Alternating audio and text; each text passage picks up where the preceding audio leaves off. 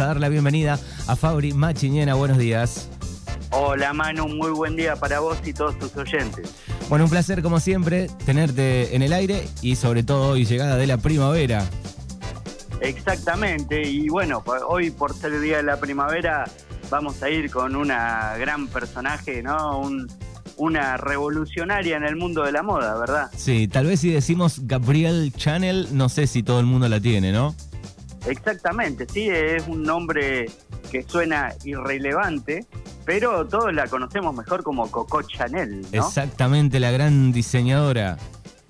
Exacto, sí, una mujer que se hizo bien de abajo, ¿no? Y que terminó revolucionando el mundo de la moda. Vos fijate, Manu, la trascendencia que ha tenido este, a nivel digamos, de la cultura popular que ha sido designada como la eh, una de las 100 personalidades que cambiaron el siglo XX por la revista Time, ¿no? Una de las revistas más prestigiosas del mundo. O sea que estamos hablando este, de una mujer verdaderamente eh, relevante, ¿no? Durante el siglo XX.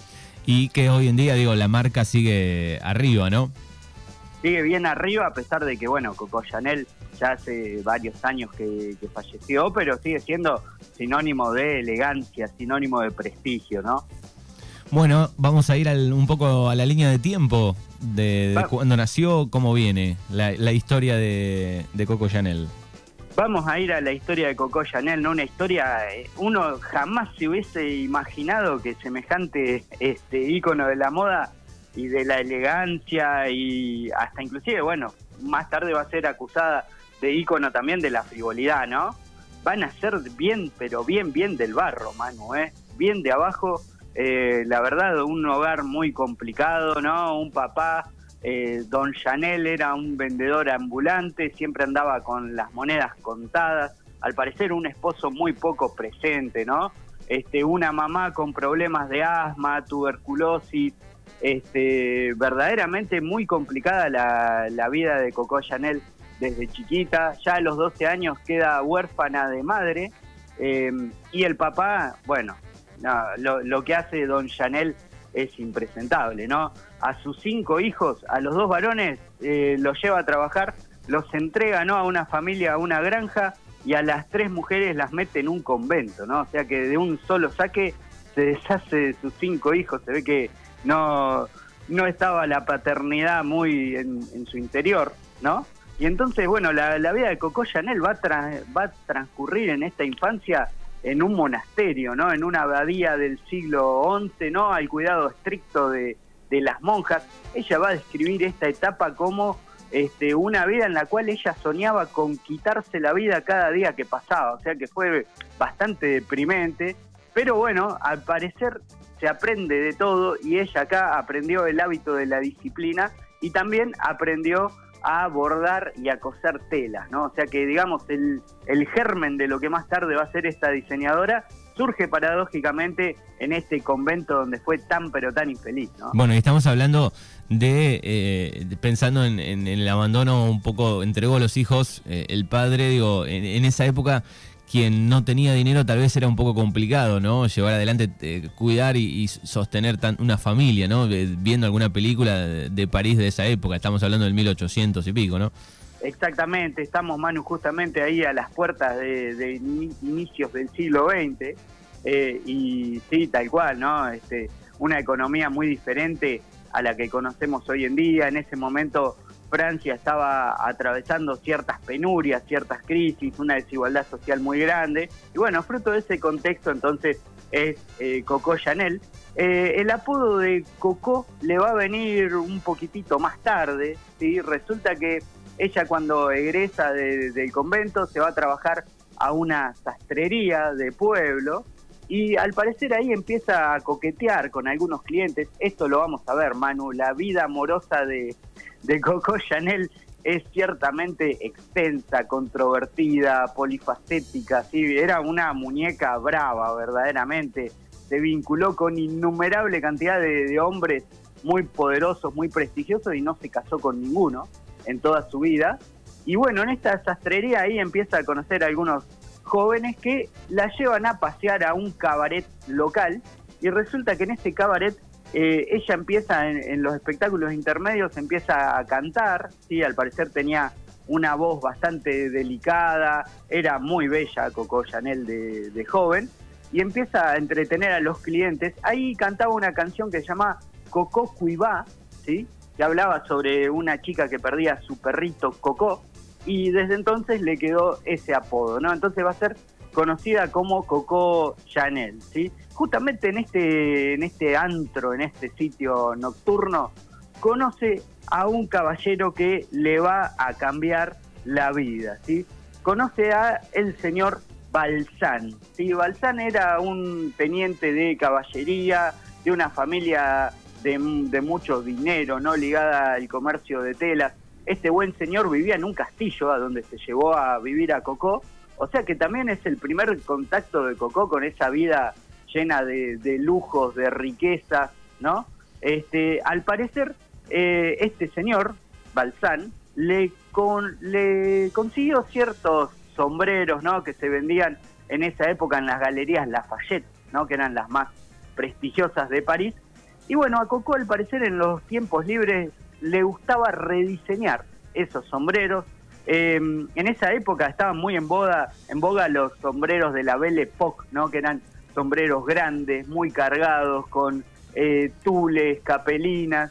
Bueno, al parecer a ella eso le parecía un poco anticuado, entonces este, los modelaba, los transformaba en sombreros eh, más simples, ¿no? más llevaderos, decorados de una manera más austera, y ella misma se los ponía y los promocionaba. O sea que la entrada, digamos, al mundo de la moda de Coco Chanel fue por el lado de los sombreros.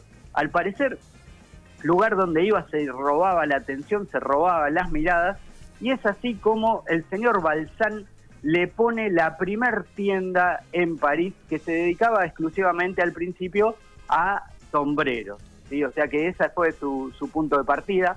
Más tarde también va a diseñar el pequeño vestido negro, ¿sí? un vestido eh, que según la revista Vogue iba a ser utilizado por todas las mujeres del mundo, o sea que también de ahí ya saltó a, los vestidos. Eh, se caracterizaba mucho Coco Chanel por tratar de simplificar la, moda, ¿no? Ella decía, ella decía que lo extravagante era de mal gusto, que la elegancia estaba en las líneas sutiles, simples, adaptó mucha ropa eh, masculina al placar de la mujer, ¿no? Por empezar, empezó a, utilizar sacos, ¿no? El típico eh, traje sastre, ¿no? De, los varones, lo comienza a aplicar a las mujeres, eh, diseña poleras, eh, bueno, digamos, toda moda mucho más simple de lo que se venía utilizando hasta ahí. Ella, por ejemplo, odiaba los corsets y esos vestidos tan amplios, ¿no? De fines del, del 1800 y principios del 1900. O sea que acá podemos empezar a hablar, ya estamos pisando la década del 20, de una Chanel que se mete de lleno en el mundo de la moda. Imparable, ¿no? Dijo en algún momento, los voy a vestir a todos eh, de negro, como cuervos, dijo un día. sí, sí, bueno, muchos dicen que justamente bastante negra era su alma, ¿no? Eh, al parecer era bravísima Coco Chanel. Bueno, cambiaba, nosotros lo hicimos hoy, ¿no? Cambiaba de hombre este, muy frecuentemente. Por ejemplo, eh, se termina metiendo con el mejor amigo de Balsán, ¿sí? O sea, engaña a Balsán en sus propias narices con un amigo inglés llamado Capel, ¿sí? Que este Capel también no era tonta para elegir Coco Chanel. Eh, también pone el capital necesario para abrir dos tiendas más en la costa azul francesa, ¿no? En Deauville y en Biarritz, y dos localidades balnearias este, muy importantes.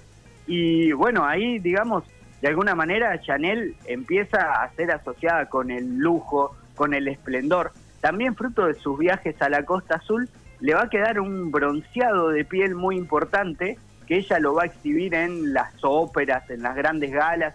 Ahí, Manu, es cuando curiosamente se empieza a asociar el bronceado femenino con el prestigio. Vos sabés que hasta ahí cuando uno ve, por ejemplo, las obras de arte del Renacimiento o de tiempos pasados, la mujer aparece con un color de piel muy pero muy blanco, porque era considerado símbolo de belleza y también de aristocracia, ¿no? Las mujeres que tenían la piel eh, oscurecida por el sol, por lo general eran mujeres campesinas, mujeres trabajadoras. Bueno, vos fijate cómo Coco Chanel revierte un poco eh, ese tip de la moda, ¿no? Y, lo transforma en, en, una forma nueva de, elegancia eh, y que refleja justamente a la mujer que tiene el suficiente tiempo libre como para posarse todo el día al sol, ¿no? Bueno, así que ya tenía algunos locales para esa etapa de su vida, eh, algunos amoríos y qué más. ¿Cómo sigue la historia de Gabriel? Bueno, y también ahí le faltaba una pata, Manu. Ya tenía, ¿no? Un emporio en el mundo de los sombreros, en el mundo de la moda. Y también hace algo, eh, si, si, hay algo que se, por lo que se caracterizó Coco Chanel era por ser disruptiva, ¿no? Por meterse en terrenos donde nadie sospechaba y es así que por primera vez un diseñador de moda, cosa que es muy corriente hoy en día, diseña una fragancia de perfume. ¿sí? Al parecer a Coco Chanel, este, un, químico, un alquimista francés, le ofrece varias fragancias, ¿no? Para que ella pruebe, para ver cuál le gustaba, y al parecer eligió la quinta, ¿no? Una quinta fragancia que tenía como una especie de aroma a jazmín, y es así que nace el Chanel Number 5, quizás el perfume más conocido de toda la historia. También inclusive no solamente es, este, célebre por su, por su sabor, por su buen gusto, por su aroma, sino también por el embotellado. ¿sí? Al parecer, eh, la botella de, del Chanel Number 5, ¿no? con esas líneas bien rectangulares, lo tomó ella misma de el decantador de whisky de su entonces pareja Capel, ¿sí? por eso mismo eh, tiene esa forma tan extraña el, eh, el frasquito de Chanel Number 5. Bueno, es bastante, es, linda, es linda la, la, el envase y este el color también hace este, parecerse a un, a un whisky, ¿no? Sí, ese color así medio ámbar, ¿no? Medio marroncito que, que bueno, es sinónimo de lo que eh, se concibe como la fragancia de las mujeres fatales, ¿no?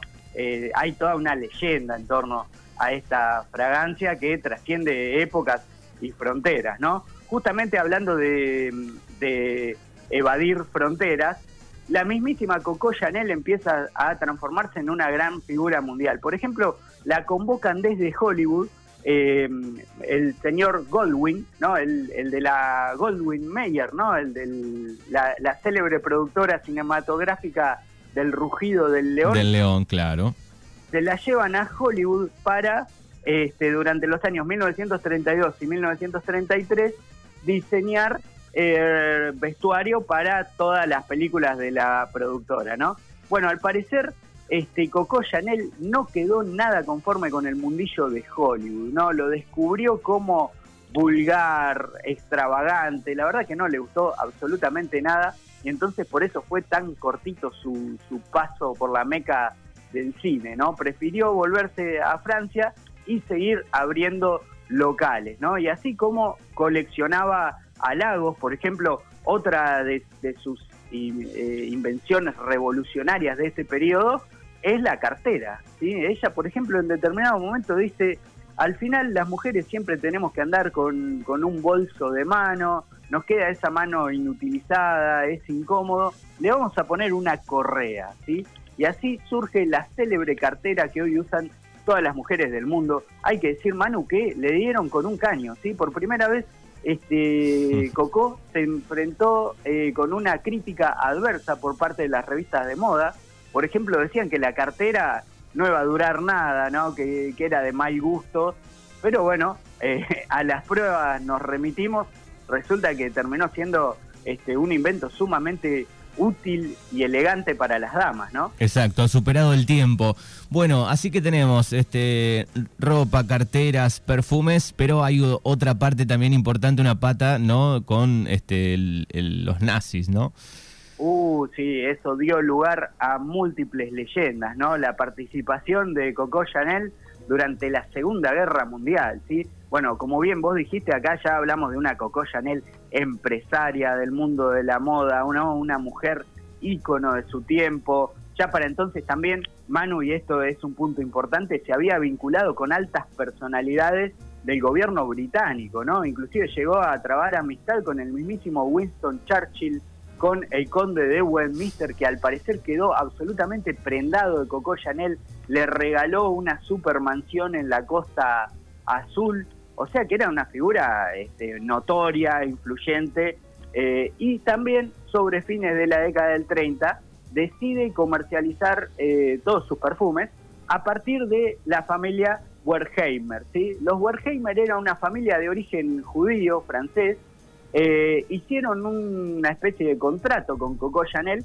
en el cual a los Wertheimer, que cargaban con todo el costo de producción de los perfumes y su distribución, les quedaba un 70% de las ganancias, 20% a otro socio minoritario y solamente el 10% a Coco Chanel. Al principio Coco Chanel aceptó el trato, pero después se dio cuenta de que la verdad que no lo había pensado muy bien, había metido la pata, hmm. ¿sí? Y cuando, por ejemplo, viene la, invasión nazi a, a Francia, ella lo primero que hace es cerrar todos sus locales, ¿no? Por ejemplo, ella dice, no es tiempo para la moda, no es tiempo para frivolidades, se viene este, una guerra, un desastre para la humanidad. Entonces solamente deja abierto a modo más bien simbólico un local en París donde lo único que se comercian son accesorios. ¿sí? Eh, igual, eh, Coco Chanel deja sin trabajo a 3.000 mujeres que trabajaban en, sus fábricas. ¿no? También este, va a ser recordada así por tomar estas decisiones intempestivas pensando solamente en ella misma, ¿no? Y bueno, también aprovecha la volada, ¿no? Cuando los nazis eh, llegan a París, ¿no? Y se apoderan de la ciudad, de perseguir a los Wertheimer, ¿sí? Eh, ella dice, bueno, esta es la mía, acá tengo que recuperar el control sobre la perfumería. Y entonces, como los Wertheimer eran una familia de origen judío, decide lisa y llanamente denunciarlos ante la Gestapo, ¿sí? que era la policía secreta nazi, pero los Wertheimer la verdad es que habían estado muy bien. Lo que hicieron ellos viéndose eh, venir la invasión nazi, ¿no? Empieza, Lo que hacen fue... Empieza eh, con T. Entregarle la, empresa a unos testaferros. Exacto. Entonces, este, la Coco acá, a pesar de, denunciarlo, no logró absolutamente nada. Eh, por esos tiempos ella era habitué del Hotel Ritz, ¿no? El hotel más lujoso de la capital francesa, donde ahí se hospedaba toda la alta oficialidad nazi, ¿no? Y ahí traba un nuevo amorío, quizá el más polémico de todos los que tuvo, que fue con un oficial de inteligencia alemana llamada von Dinklage, ¿no? Para quien empieza a trabajar directamente. Vos sabés, Manu, que cuando ya las cosas empezaron a, cambiar de ciclo, ¿no? Cuando la guerra ya no le era tan favorable a los nazis, eh, von Dinklage trató de utilizar a Coco Chanel para negociar directamente con Churchill eh, una, rendición, un alto al fuego por parte de Inglaterra, ¿sí? cosa que fue finalmente infructuosa, pero eso nos habla ¿no? de, que Coco Chanel verdaderamente este, jugó en la guerra a favor de los nazis. En el año 2011, Manu, se encontraron pruebas, documentos contundentes que afirman que Coco Chanel fue un agente encubierto de los nazis, ¿no? Hasta ahí era como, digamos, un secreto a voces, pero eso lo terminó de confirmar. Qué grande. Bueno, cuántas cosas, ¿no? Dentro de, una vida, eh, cuando lo, lo analizás. Sí, y también uno también se imagina, ¿no? Parado en ese momento. Eh, en Francia, bueno, Coco Chanel no fue la única colaboracionista con los nazis, pero la verdad es que muchos colaboracionistas después de la Segunda Guerra Mundial fueron ejecutados. Entonces Coco Chanel le agarró una especie de pánico antes de terminar la guerra, cuando los nazis eh, se tienen que retirar de Francia, ella decide mudarse a la neutral Suiza, ¿sí? y ahí es como que está unos años esperando eh, a ver qué pasa, ¿no? Porque tenía mucho miedo de volver, que un tribunal la juzgue como colaboracionista y que corra la misma suerte que tantos otros que jugaron a favor de los nazis, que fueron fusilados, ¿no? Eh, esto es súper curioso, Manu.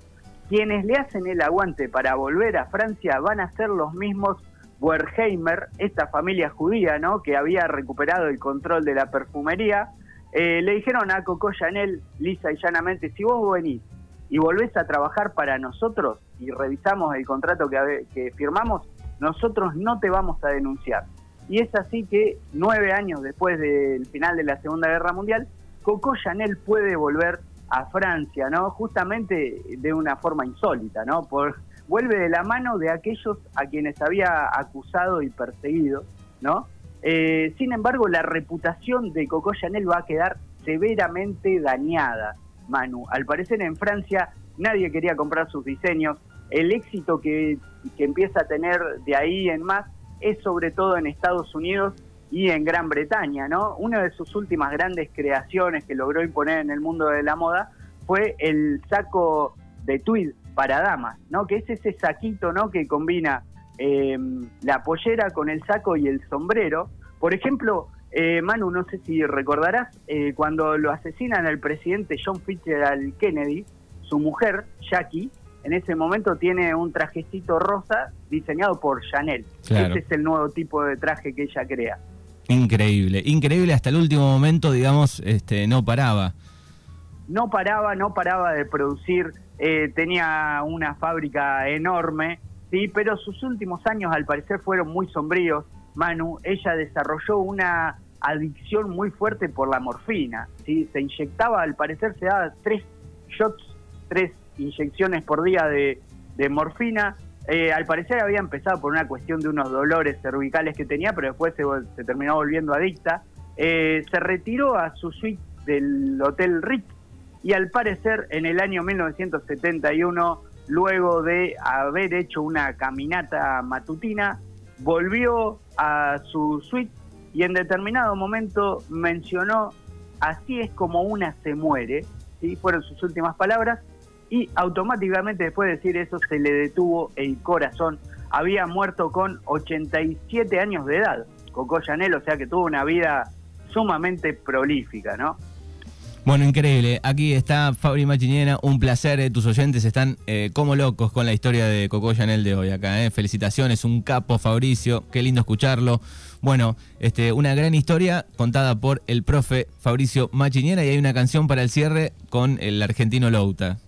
Exactamente, sí, Chanel también sirvió de inspiración a múltiples autores, compositores, ¿no? También uno recuerda, no sé si te acordás, Manu, en la década del 90 una canción de Machito Ponce y de Rubén Blades, sí. ¿no? Que chica plástica, también ahí se mencionaba el perfume de Chanel, ¿no? Bien, no, no tengo idea hoy qué vale, pero debe estar arriba un, perfume, ¿no? De, de Coco. Y yo, le, yo te diría ya las dos cifras bien clavadas.